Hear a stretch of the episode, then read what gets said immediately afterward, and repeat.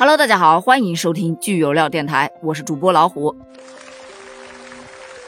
我想问一下，你平时出去吃饭的时候，有没有遇到那种必须要扫码才能点餐，而且你想点餐还必须要先关注他公众号的这种情况？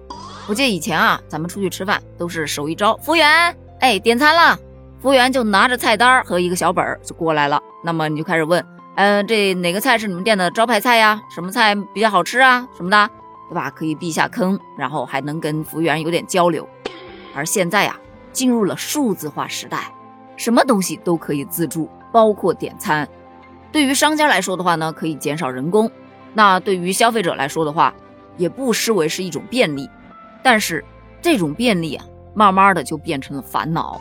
特别是吃一家餐厅，他就让你关注一个公众号；吃一家餐厅就又关注一个公众号，有的更过分。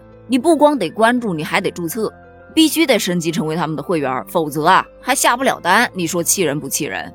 网友也表示啊，太气人了！我出个差而已，去你店里也就吃了这么一回，我关注你有啥用？你能给我打个五折吗？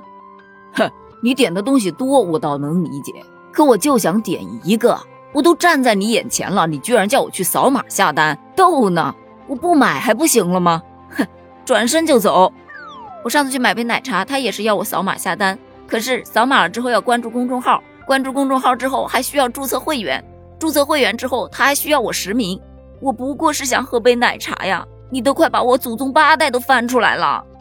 哼，像我这种经常在外面吃饭的人，每一次到节假日，微信的几十条新信息全部都是公众号送来的，我又特别不喜欢看见那个小红点儿，所以我每次都要花很长的时间一个个给他点开，真的很烦。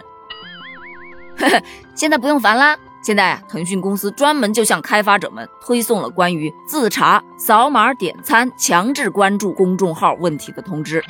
通知就指出啊，提醒开发者自查是否存在扫码点餐、强制公众号问题，并及时进行整改，为用户提供良好的点餐体验。平台呢，将于二零二二年一月十七日开始对此类问题进行核查。违规的公众号将被限制二维码打开公众号的能力。